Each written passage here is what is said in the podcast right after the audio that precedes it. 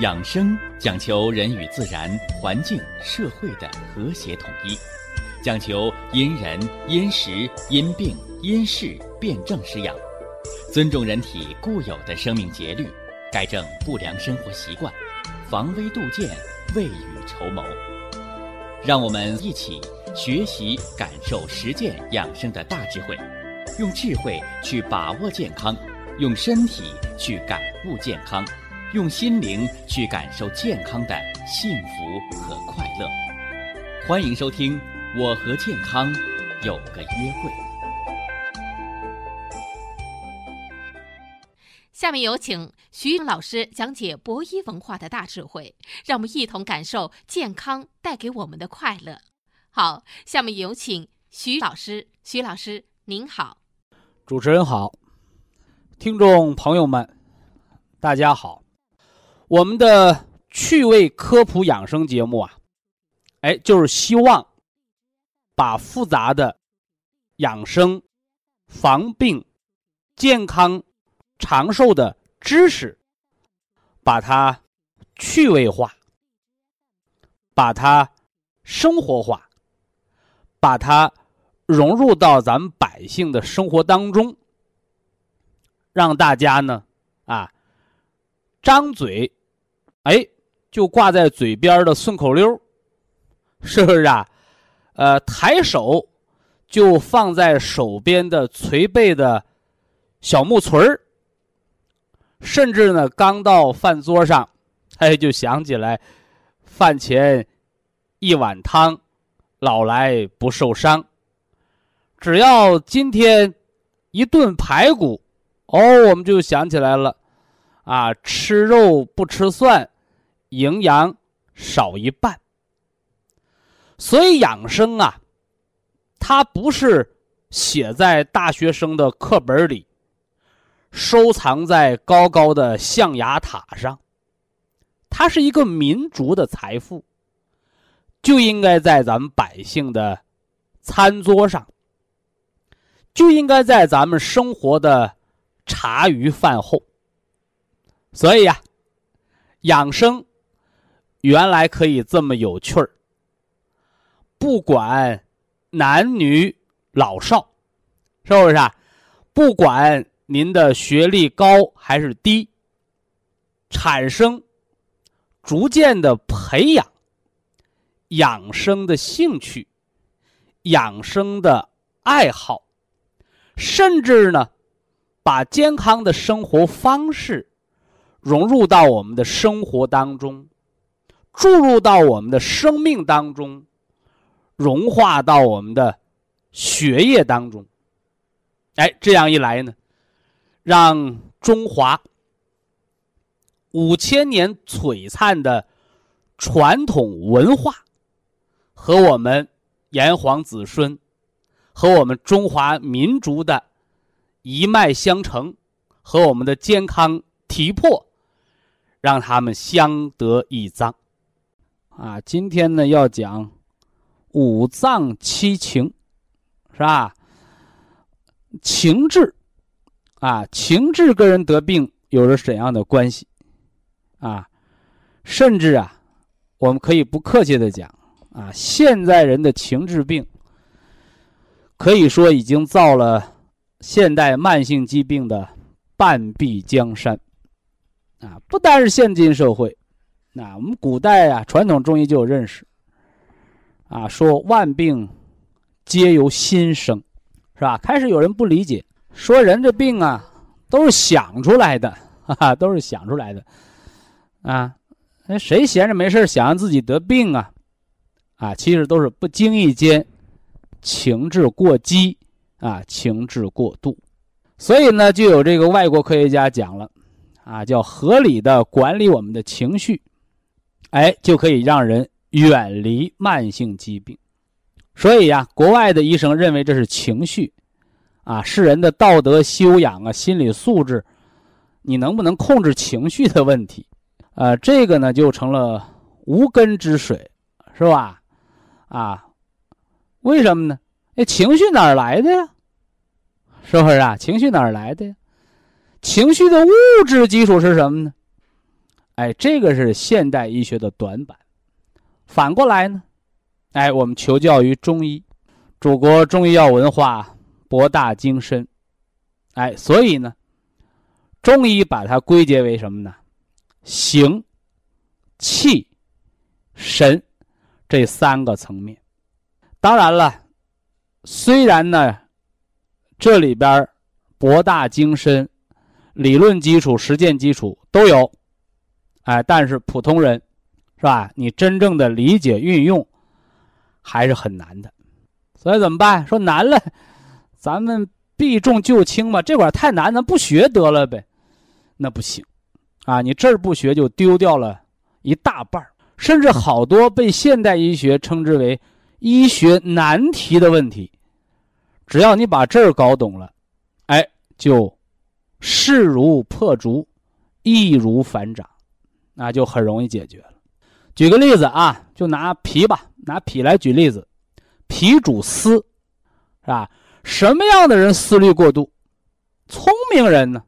是不是傻子？天黑了就困了，天亮就醒了，吃饱了就干活，累了回家就吃饭，傻子不思虑。所以傻子不得抑郁症，这个傻子，我们给他加上个引号啊，绝无任何贬低之意，而恰恰相反，这样的人相对而言是健康的人，是吧？而那些所谓的聪明人，啊，吃东西挑好的，干活挑轻的，啊，甚至不干活躺在家里就能赚钱，就这样的聪明人，哎，你看这社会蛮公平的。对吧？靠转脑瓜赚钱的人，哎，就在这转脑瓜上得了病。我见过太多这样的人了，是吧？你说暴饮暴食，人家没有；你说过度劳累，人家啥活不干；你说思虑过度吧，人家啥事比你想的还轻呢。但是得病了，嘿，跟谁说理去？后来我就问他，我说：“那你到底咋得的？”哎呀，可能跟我想的太多有关，我太聪明了吧。哎，我说就在这儿呢，哎，就是因为机关算尽太聪明，反误了亲亲性命，这道理就在这儿。所以大家你注意啊，四体不勤的人，你那个肌肉就得不到锻炼，你那个脾就淤结，所以逢事儿你就钻到牛角尖里去了。所以说，脾主思，思虑过度，它的物质基础。是你那个脾脏有淤血了，啊，脾脏有淤血了。我说这个淤血，不是你打 B 超，哎呀，我这脾肿大了，可不可以？可以，那得是后期、晚期了。早期只是什么呢？不爱吃饭，没胃口。早期只是身体比较懒，浑身懒惰，不愿意动弹。所以这叫什么呢？哎，这叫刚起病。反过来呢？哎，反过来啊，你看，身体的结构。决定着你的功能，是不是？你看这身形矮小的人他就灵巧，身形高大的人他就笨拙，高个他就适合打篮球，矮个他就适合打乒乓球。这叫你身体结构决定着你的功能，而反过来你的功能影响着你的神，哎，影响着你的神，哎，这是相辅相成的。回过头来呢，我们给这样的抑郁症的人、厌食症的人说了哦，你要健脾。二呢，要养这个心，吃铁皮石斛，吃金色。其三呢，每天多走路。那说我走五千步还是一万步啊？我说走到你额头和前胸后背出汗。说为什么要走到出汗呢？哎，这一出汗，就说明你的什么呢？脾气已经泄了。所以大家伙你注意啊，你看中医治病汗吐泻三法很有趣儿，治风湿你得出凉汗。治类风湿，你得出黏汗，哎，甚至你得出黄汗，这是体内的病邪排出体外的过程，叫出汗。吐呢，是不是啊？你中毒了，得让你吐，呕吐的方法也是排毒的方法。而泻呢，是吧？跑肚拉稀，是不是啊？你看那上火的人牙疼疼了不得，吃点跑肚拉稀的药得好了，火从大便走了。这汗吐泻三法是驱邪之法，驱除体内的病邪。是吧？反过来，你用现代医学，你造核磁、拍 CT、做血沉化验，解释不了，解释不了。人说你不科学，对不对？其实啊，不用说科不科学，叫实践是检验真理的唯一标准。拔罐驱风寒，刮痧化淤血，你很简单的方法。所以有时候啊，叫一叶障目，啊，一叶障目，往往就是因为你老用那个科学的这个绳索，你束缚了什么呢？哎，一些传统的东西，反而你就见不到真相了。这是脾主思，那肝主怒就更好解释了。是吧？这人老发脾气，我说你去检查一下胆囊吧。一检查回来，徐老师，我胆囊发炎了。我说你疼不？我不疼。你看，他不疼，他没感觉。但是我们怎么知道他胆囊发炎了呢？他老无缘无故的发脾气，就肝郁气滞，对不对？肝为将军之官，胆为中正之官。肝脏有邪气，他就把邪气放到胆那儿了。所以胆是肝的撒气筒。把胆囊切了，肝没有撒气筒了，就像那个失失独的老人，儿女也没了，啊，老伴儿也没了，老光棍一个，就容易得恶性病。为什么没有交流了，没有出气的地儿了，是不是？哎，那五脏六腑也是这样。所以胆囊有病的时候，有时候是肝邪气走到了胆，这是疾病一个有理即表的过程，是吧？所以不要动不动。就把五脏六腑把哪个宰了，那不行，你宰了就破坏平衡了，结果没了胆囊，肝内胆管长结石，啊，结果没了胆囊，肝内生了囊肿，肝内生了硬化纤维化，所以肝主怒，你老爱发脾气，肝有郁，反过来呢，你是因为有肝郁，所以说你老爱发脾气，所以大家注意这儿啊，叫你的结构影响你的功能，结构有病了，功能有变，反过来，功能影响结构。你老是用错误的使用方法，那肝儿啊就应该晚上睡觉，白天工作。你偏让他值夜班儿，完了白天睡大觉，得肝长脂肪肝了，因为你违背了阴阳的道理，违背了使用的原则。所以呀，在慢性疾病的调养的过程当中，中医就略胜一筹，能够中医叫上医治未病，啥意思？不是说高明的医生给没病的人治病，是指高明的医生能够先人一步，早知道你要得什么病。那原来不好诊断、不好证明，现在可以了，是吧？你还没检查的人，大夫把你病说出来，一检查就是这病。一个是大夫猜出来的，两个是大夫猜出来的，一百个、一千个、一万个，这大夫怎么这么能猜呀？我告诉你，中医大夫不叫猜，叫科学推理。所以中医的往往的好多疾病的早知道，就是通过其功能判断它结构的损害，是吧？而往往到器质性疾病的时候，西医的机器才能查出来。往往那个时候呢，疾病已经做成了。所以好多老百姓常问说：啥病啊能够好到根儿上啊？但凡零件没坏的，只要使用功能正常，都能恢复；但凡零件坏了的，只要调整得当，你还能正常运转。哎，就像人老了，过了六十岁都有动脉硬化，是不是啊？都有点心脏和脑血管的问题。只要你合理保健、调养得当，你可以到老了一辈子不得心梗，不得脑梗，不得脑中风，对吧？这就是预防的力量。所以，预防的力量。不是把六十岁的人变成三十岁，是把六十岁的人恢复到六十岁，绝对不让六十岁的人提前衰老到八十岁。这就是养生，恢复人的本来的状态，让人正常的、自然的、慢慢的变老。先老胳膊腿儿，后老内脏，最后老我们的脑髓。所以健康人再老，他也不糊涂。这是中医养生的关键。以下是广告时间。博一堂温馨提示：保健品只能起到保健作用，辅助调养；保健品不能代替药物，药物不能当做保健品长期误服。五脏皆兄弟，中医讲的阴阳五行的平衡。它绝对不是自少门前雪，不管他人瓦上霜，不是，它是五脏之间的相互影响，是吧？相互的作用，相互间的生克，生就是促进，克呢就是制约。那么在很多呀，中国老一辈的人看来啊，说这个生啊是好事儿。说俩人在一起，这做生意做买卖生财呀，这了不得，好事合财啊！一说克麻烦了，说什么呢？说这个鸡猴不到头，是吧？说属鸡的属猴的别处对象啊，结了婚也得离，哈哈，克呀，啊，别在一起闹。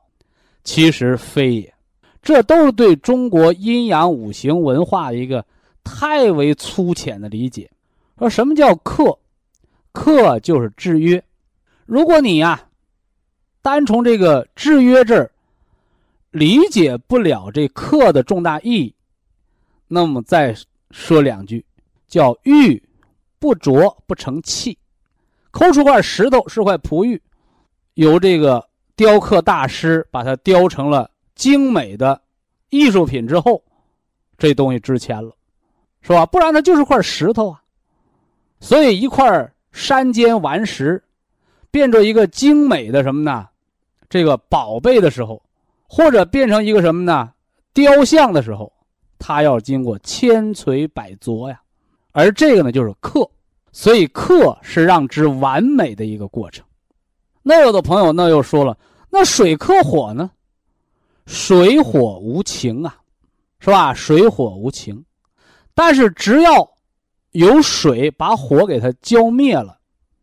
或者有水来抑制这个火性，这火才不会伤人。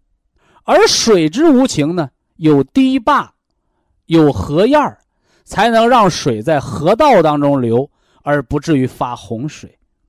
所以呀，生克无所谓吉凶，生之过度反而也是病，啊，也是病。哎，就像我们中国人讲这个养儿育女的，是吧？太生。过生叫娇生惯养，惯子如杀子的道理也在于此。所以那个孩子叫教养，养是管他吃管他喝，教育是去掉他的毛病和枝杈，让他成为一个什么呢？不能说完人吧，最起码成为一个君子，是不是？哎，这是中国文化当中的深刻啊。呃，这个呢我们就不多言了啊。今天呢，我要重点的给大家说说冬虫夏草，加上葛根、人参、山楂、茯苓，也就是咱们的健脾的食疗方，它对脾胃的调养的优势。人参我自不必多言，是吧？人参大补元气，又能生津止渴，是不是？所以呢。人参是调养什么的？人参是调养口渴、喝水不解渴的毛病，这叫什么？这叫消渴。所以在诸多的中成药当中，是吧？中药食疗保健当中，都重用了人参，其重要的原因就在一则人参的大补元气之功，是吧？人参的大补元气是通过补脾胃来实现的，所以那些啊平时不知道饿的人，我们吃人参健脾，应该放在首要的地位。那么其二呢，人参用于中药的调养和中医中药的保健的调养，就是它的生津止渴的作用，是吧？你看，健康人，我口渴了，我喝水呗，喝完了水我就。不渴了，这叫解渴，而为什么消渴，就是因为他喝了水不解渴。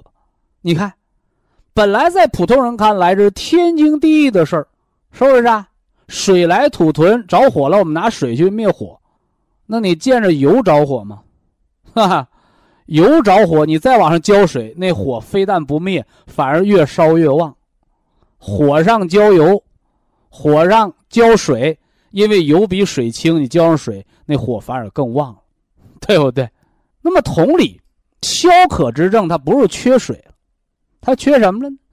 它缺了把这水气化到人的上焦，也就是说，缺少把水变成天上云彩的作用。人参的生津止渴的作用，不是吃人参相当于喝水，而是人参把寒冰之水化成了水气，水气向上蒸腾，它是气血，你才不渴。反之呢，水气在下焦，你是浮肿，你喝再多的水，你只能排更多的尿，甚至排不出去尿生浮水，而嘴依然是干的。这就是消渴症的口干，用人参生津止渴的作用。这也是那些干燥综合症、老年人的皮肤瘙痒，为什么要吃？金色健脾的食疗的人参的生津止渴的作用，这是我要给大家强调的重点。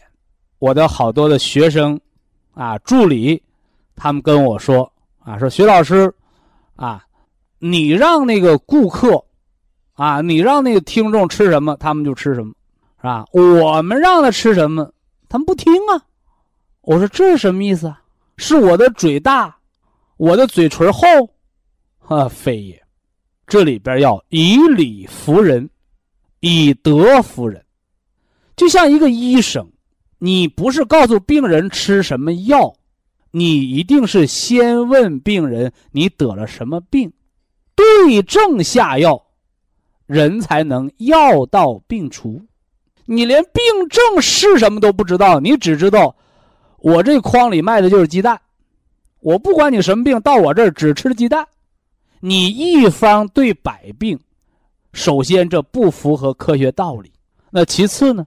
因为它不符合科学道理，它自然而然也就不顶用，也就没效果。所以呢，我们希望啊，更多学养生是吧？实践呢，养生调养的朋友，你要先明医理，后来什么呢？做方法，是不是啊？所以呀。祖国中医文化叫理论指导实践，哎，首先你得懂中医理论，而后指导实践。你是治病啊，啊，你还是强壮啊，是不是啊？哎，你还是长寿啊？回过头来呢，再用实践出总结的经验，去完善这个理论。所以呀，我们中医药文化。我们论坛的中西结合的文化，是理论和实践的结合，绝对不是单纯的段子手啊！我就会说理论，你让我具体用方法，我不会了，是吧？这是中医院搞那个中医基础研究的，你让他背《黄帝内经》，你让他学背中医基础，那条条是道。你跟大夫说，你给我看看病呗，我不会，我研究理论的，是不是啊？哎，纸上谈兵，反过来呢？哎，好多这个乡村的医生，你让他治病，他是把好手；但是你让他拿出理论依据来，你说我师傅就这么教的，问我为什么，我不知道啊。这都是为什么现代中医难于发扬光大的关键。所以呀，咱们养生文化论坛，哎，我们任重而道远，是吧？而且我们要养生有道，文化先行，享健康长寿的人生。你说我光兜里边有几个臭钱儿，那是不成的。你一定要学习接受这个理论体系，有文化不花钱，粗茶淡饭也是养生。没文化乱花钱，吃错了中药。也是毒害身体的。以下是广告时间。博一堂温馨提示：保健品只能起到保健作用，辅助调养；保健品不能代替药物，药物不能当做保健品长期误服。这人参、葛根、虫草、山楂。茯苓，还有什么？还有玉米须子，啊，都是健脾化湿的食补之品。那么调脾脏啊，主要呢是影响它的五大的功能。啊，我们把脾脏的功能给大家总结了五条：一、解决气血生化的问题，是吧？你像贫血啊、低血压的人，啊，你先要问问他，你吃饭怎么样，胃肠怎么样，啊，知不知道饿？你看，哎，所以调脾脏，一，它解决人的气血生化的问题；其二呢，因为脾主肉，脾怎么煮肉啊？脾脏功能好，脾脏能量足的人，胖子能变瘦，瘦子能长肉。哎，这第二条就是脾主肉，脾主人的气血的什么呢？哎，输布的作用。这个气血输布，不单单解决胖瘦的问题，还解决人的皮肤的润泽。和干燥的问题，所以那个干燥综合症，你别光去治肺，培土生金，啊，培土生金，是吧？五脏当中，脾五行属土，肺五行属金，所以脾脏和肺脏来同时调整，啊，这才是解决皮肤的问题的，啊，皮是皮肤是肤。啊，皮是外面这层皮。肤是皮下的脂肪层，啊，我为什么说那过度减肥的人，还有那个健美那个运动员，我说他那是个病态的身体，啊，那就是皮下无腐，是吧？你别看这人练的满身呢净是疙瘩肉啊，满身那个肌肉块挺漂亮，我告诉你，这种皮底下就是肌肉，皮下没有脂肪层。皮下无腐的人，哎，你别看你健身，你把脂肪都练没了，练的全身都是腱子肉，反而伤脾。其二，皮下无腐的人，是吧？没了脂肪层的保护，人就会出现什么呢？哎，心惊胆寒之症。哎，那个是抑郁症，是这个什么呢？自闭症，啊，包括强迫症。哎，是心神受损，是心理疾病发病的高危人群，啊！我不反对大家锻炼身体，但是啊，别钻牛角尖儿，别把一个健康的人练成病人，练成了抑郁症，哎，这是你破坏脏腑功能，伤了心脏和脾脏的神明，哎，这是脾主肉，啊，脾主肉，呃，三呢，啊，脾。化痰湿，啊，主人体的痰湿，啊，什么囊肿啊、湿疹呐，啊，这个这个动脉硬化呀，啊，脂肪肝呐，啊，啊，这也是我们健脾化湿之所在，哎，也就是防富贵病、调脾脏的优势之所在，是吧？这是其三，啊，其三，呃，其四呢，就是脾主思。啊，脾主思虑，所以啊，平时缺乏运动的人，啊，你那个脾脏的功能就会失调，是不是啊？反而呢，哎，你想解决因为脾思过度而带来的身体的损害，那么你就要通过运动加上食疗，哎，要双管齐下去调，啊，你不能说我就是缺乏运动，一身懒肉。脾气郁结了，我得了脾脏功能障碍的毛病，是吧？回过头来呢，我光吃药，光吃保健品，哈哈，我不去改错我还是不动呢，还是一身懒肉，啊，谁也救不了你。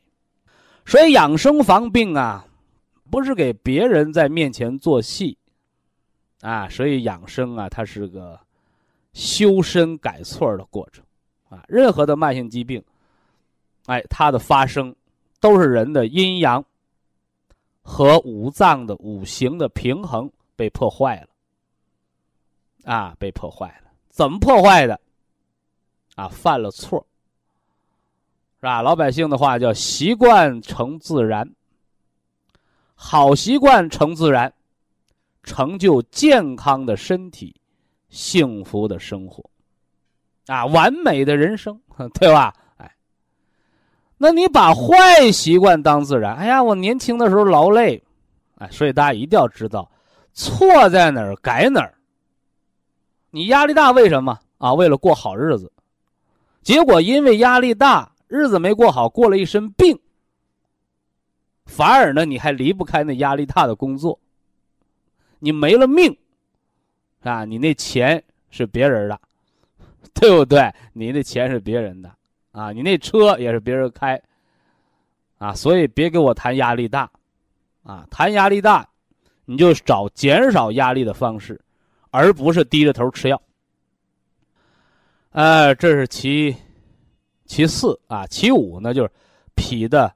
统摄气血的作用啊，我们讲了崩症、漏症、血小板减少性紫癜啊，调心脾两虚、脾不统血啊，中成药啊，人参归脾丸啊，吃石补、铁皮石斛啊，加上参草的金色健脾啊，这又给大家概括了一遍啊，这是脾脏的五大功能。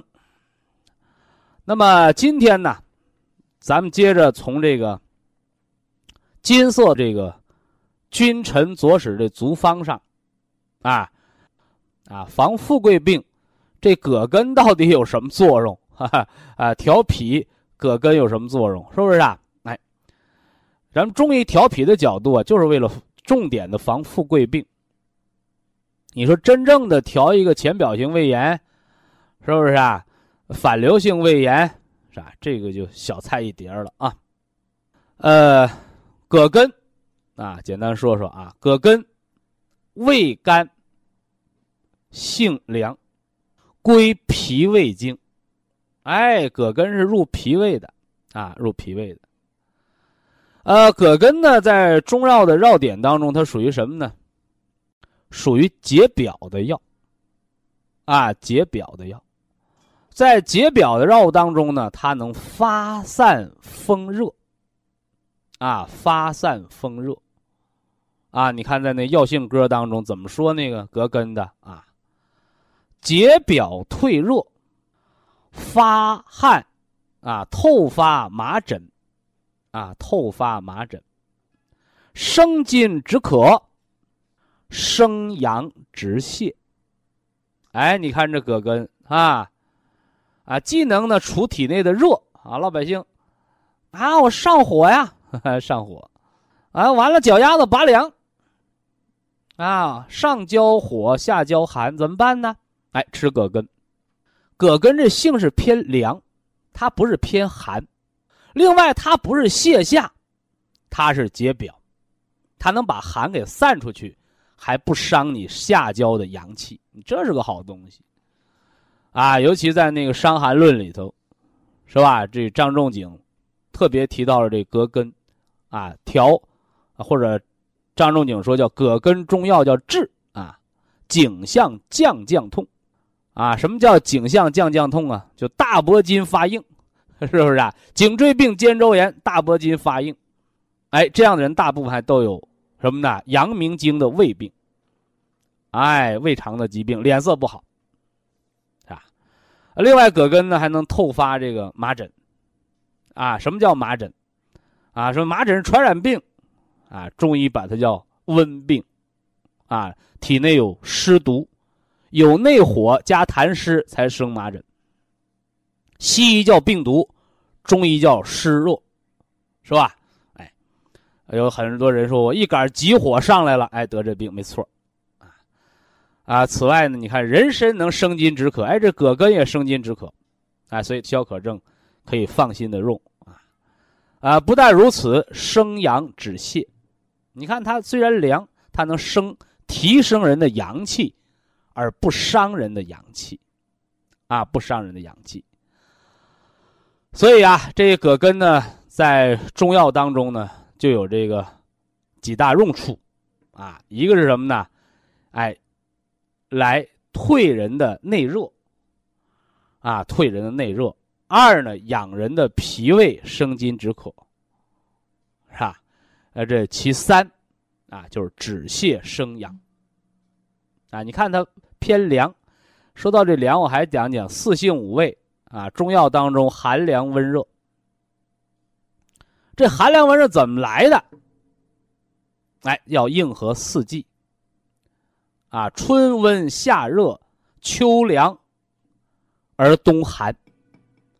所以我们吃中药，实际上吃的是什么？吃的是一年四季。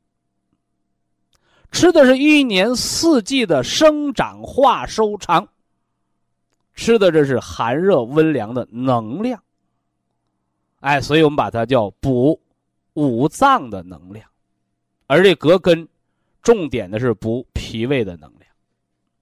哎，所以我们黄色健脾，我们重用了葛根，啊，人参、虫草、葛根、山楂、茯苓，啊，还有一个清热利尿的玉米须子，啊，呃，山楂化痰湿，啊，这我们就不多说，是吧？茯苓呢，啊，一样行水利尿，啊，玉米须子呢，啊，利尿消肿，是吧？这些都是君臣佐使之药啊。而这人参为君，啊，人参为君，葛根和虫草为臣，啊，一个是冬虫夏草补肺肾，啊，一个是葛根，啊，来补人的脾胃，啊，补人的脾胃，而且能发散透热，啊，这了不得。以下是广告时间。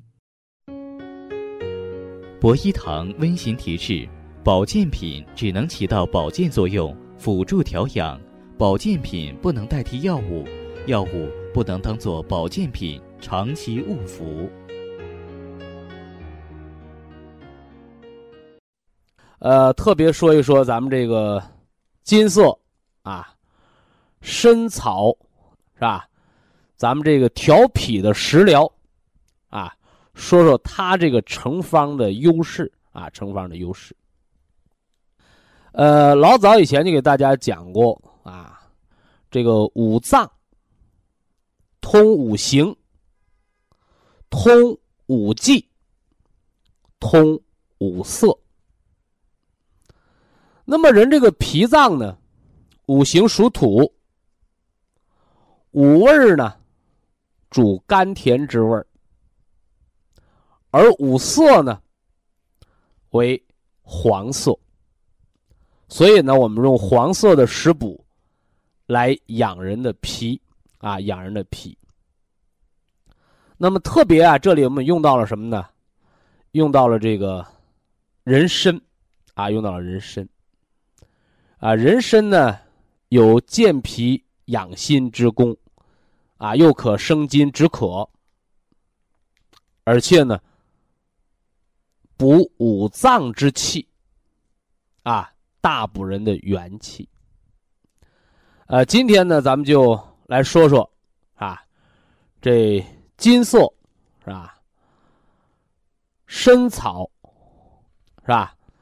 说说它的健脾的作用和其主方当中这个人参啊，人参的密切的关系。呃，好多朋友啊都读过这个《红楼梦》。是吧？说我没读过书，我看过那个电视连续剧啊。呃，说什么呢？说的是在大荒山无稽崖下，有一块女娲补天剩下来的一块石头，幻化成了神瑛侍者，啊，换成一个神仙，每天呢用甘露之水来浇灌。在三生石畔上的一棵绛珠仙草，啊，说这个神仙呢，老拿那甘露水去浇那根仙草，啊，后来这个绛珠仙草修成女身，啊，便许愿是吧？愿把一生所有的泪水，是吧？你不是拿甘露之水浇灌了我吗？啊！我要用一生的泪水还他这个人情，是不是？哎，哎，于是乎大家都知道了，是吧？便有了这个《红楼梦》里边的那个天天哭也哭不完的以泪洗面的这个林黛玉，而这宝玉呢，哎，就是那个什么呢？啊，女娲补天剩那个顽石。啊，当然了，这是这名著里边的这文章啊。但是我们说呀，叫艺术源自于生活嘛，啊，那何为绛珠仙草啊？哎，哎，绛珠仙草呢，就是咱们长白山上的名贵的药材，哎，就是人参啊，人参。呃，人参呢，在蒙语当中的这个说法。叫奥尔后达，啊，这是满族语啊，清朝那时候满语是吧？呃，简单的解释啊，前面这个奥尔后达说的就是草，啊，草类植物的总称，而达呢，啊，达什么意思？啊，首领头人的意思。所以在蒙语当中呢，这个人参呐，这个绛珠仙草。它就有着百草之王的意思，啊，所有草的首领头人，那就是百草之王的意思，是吧？那么我们如今的人参呢，已经被国家啊列为新资源食品，啊，那人参呢更是中药材当中的上品，是吧？那它之所以能列为国家新资源食品，第一，它安全，是不是啊？呃，药能治病。我们中医说“药之除病，以毒攻毒”啊，是不是啊？那没病的人吃药呢，那就中毒要命啊，对不对？所以药是因其毒而能治病的，但是在药材当中啊，又分。上品、中品和下品。上品者治病强身而无毒，是吧？常服可以让人身轻体健、延年益寿。啊，不客气的讲，就是没毒副作用，没病的人也能吃，吃了能长寿。这是中药材当中的上品，什么人参呢、虫草啊、灵芝啊，是吧？鹿茸啊，哎，这叫上品。那么何为中品呢？就是药的有小毒，啊，治病型，是吧？叫药到病除，药止，呃，吃多了，吃多了这中毒了，是吧？那药物之下品呢？哎，就像砒霜，本来就是毒药，哈哈，本来就是毒药，啊，没办法了，拿它来什么呢？攻毒邪，是吧？攻毒邪。杀虫止痒，甚至你包括现在治那个白血病，为什么要用到这些毒药砒霜？啊，不是药毒把病给治好的，是吧？是敌死一千，我伤八百，是吧？就包括现在的化疗药，是不是啊？把这个恶性的细胞干掉了，把人的好细胞也干掉了，只不过是把病消灭掉之后。人还残存一线生机，所以不是同归于尽，是拿炸弹，咱们一起引爆，敌人炸死了，我勉强的活过来。所以自古呢便有什么呢？人参杀人无过，是吧？砒霜救命无功，是吧？为什么无功？这命是砒霜救的吗？不是，砒霜是管你正气邪气，我先都给你干掉。有可能同归于尽，一起死掉。但凡你元气足的，把邪气干掉之后，你残存一点正气，你活过来了，是你命大。所以这是中医中药拿毒药治恶性病的一个理论，一个原则。所以砒霜为下品，是不是啊？吃不好中毒。但是有时候呢，拿大毒来攻人的毒邪，把病给干掉了，人勉强活过来。但凡多用一点儿，人也被药给毒死了。这是药的下品，啊，所以大家明白这个道理啊。那我们今天呢，主要说说什么呢？这个人参呢，在咱们健脾啊，你看这个养生文化论坛，我们讲什么呢？我们讲先补元气，兼调五脏。补元气，我们喝的是牛肉氨基酸营养液，吃的是长白山葡萄籽提纯的原花青素，对吧？这是我们补元气的基础方，啊，基础方。那么调五脏，我们用的是人参虫草方，也叫参草加减，人参加冬虫夏草来安和五脏。我们呢有三个方，啊，绿色养肝，金色健脾。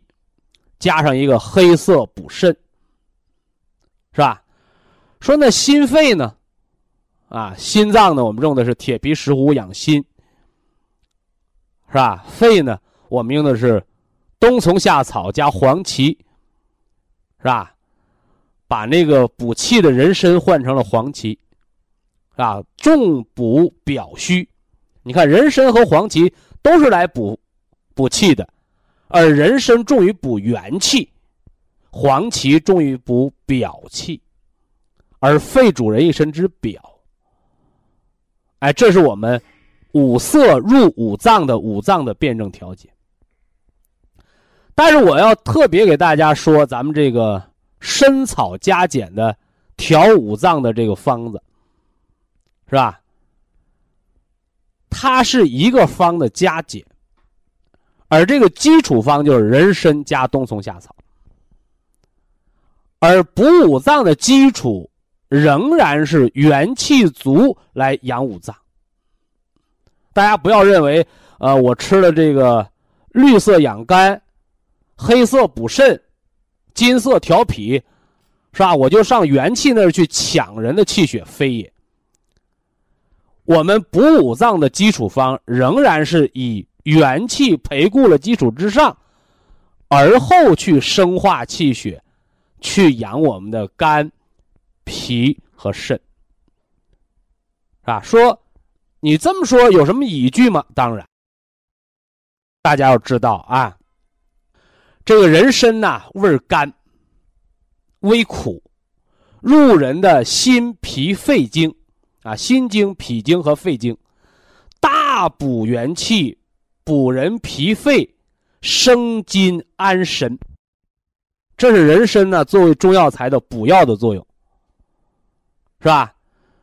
作为这个食品的进补，啊，一日不高于三克。而作为什么呢？中药的补虚强壮，三到五克。那为什么说这个参草安五脏？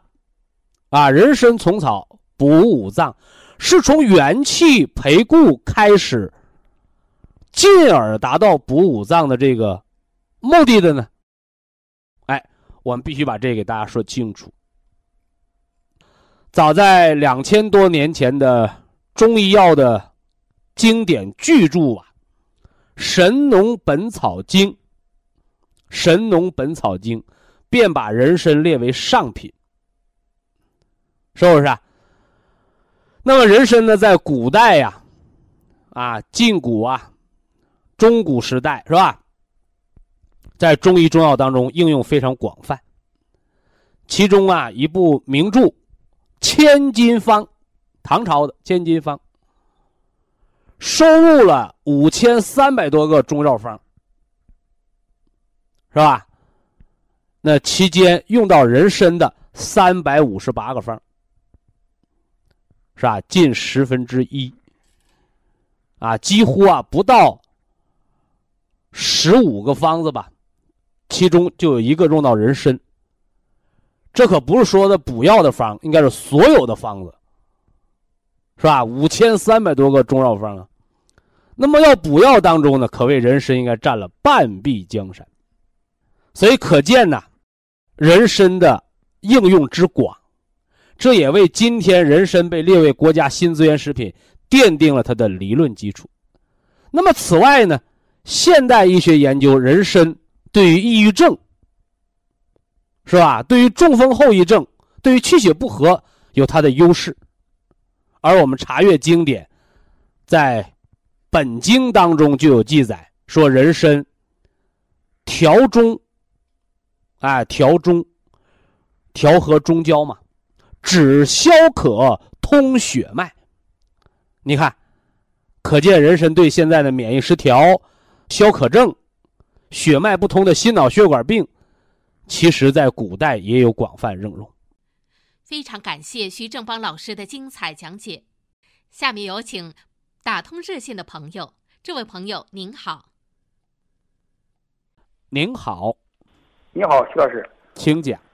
啊，那我那个听你广播听的有那么一年多了吧？哪里听众啊？我保定的。河北保定。啊，我今年四十五岁了。哦。我最近呗有个问题，我想着请教你一下。啊，不客气，请讲。我现在我最近查查我这胃呗，我这胃，嗯，是萎缩性胃炎。这个就是那个。萎缩性胃炎。啊。嗯。慢性慢性那个腺体上皮化生，现在是。咋得的？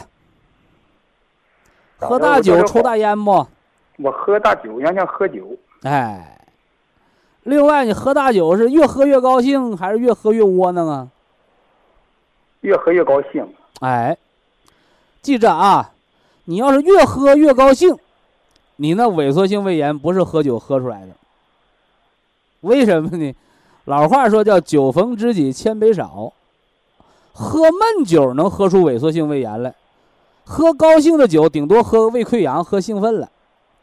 而萎缩性胃炎是内伤于情志，是忧虑所导致的，绝对不是喝高兴了导致的，明白不？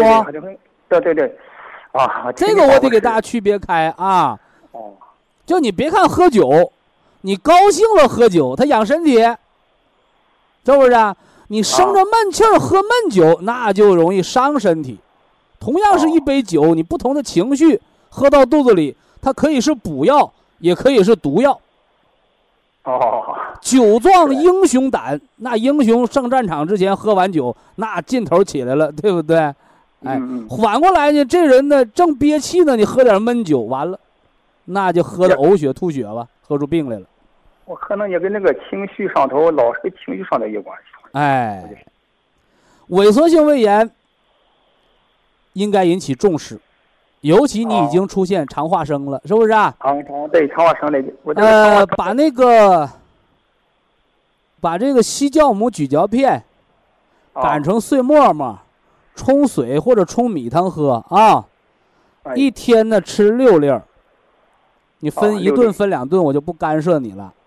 另外呢，中饭和晚饭之后放下筷子，各吃两包双歧活菌因子。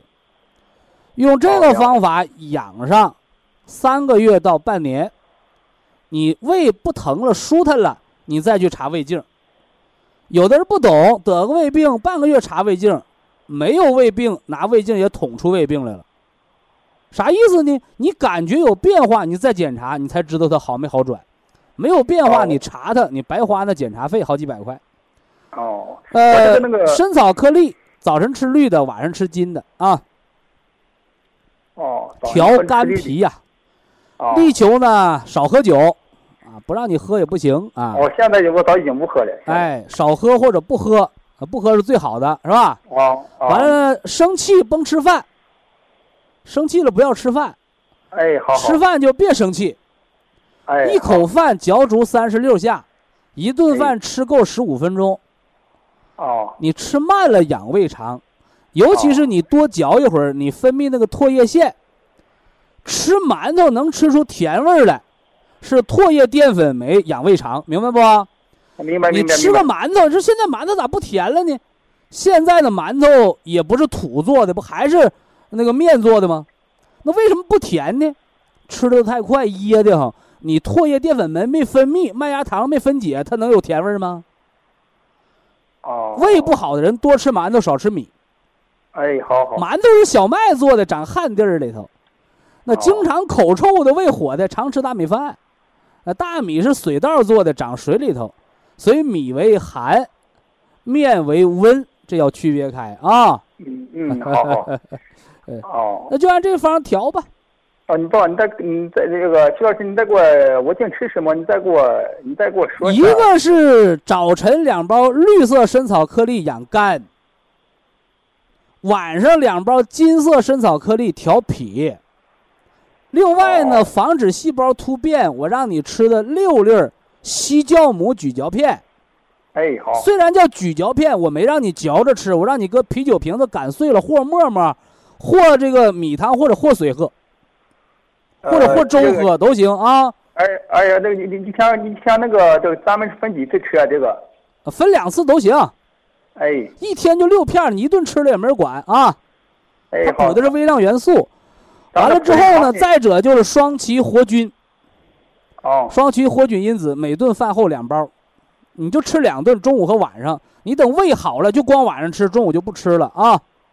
因为你肠化生了得引起重视。这个双歧活菌是啥啊？它是益生菌，在你肠道形成益生菌的保护膜，你那胃肠慢慢的就改良土壤了。哦，早呃早晚早呃中中中饭和晚饭后各两包。哦，格力堂所有保健品都要求饭前吃，唯独这个双歧活菌饭后吃。为什么呢？它要搁着食物驮着它，它才能更好的让细菌有养料。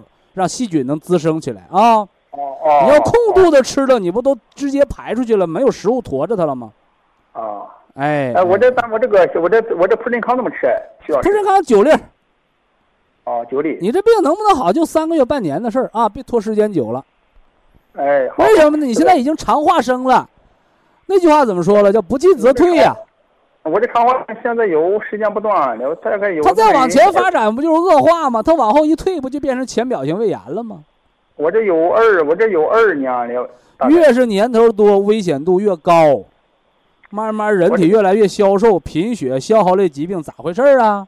我这最近吧，我这个这个，我这是掉分量掉的挺厉害。所以让你重视嘛。这个目前还不是癌啊。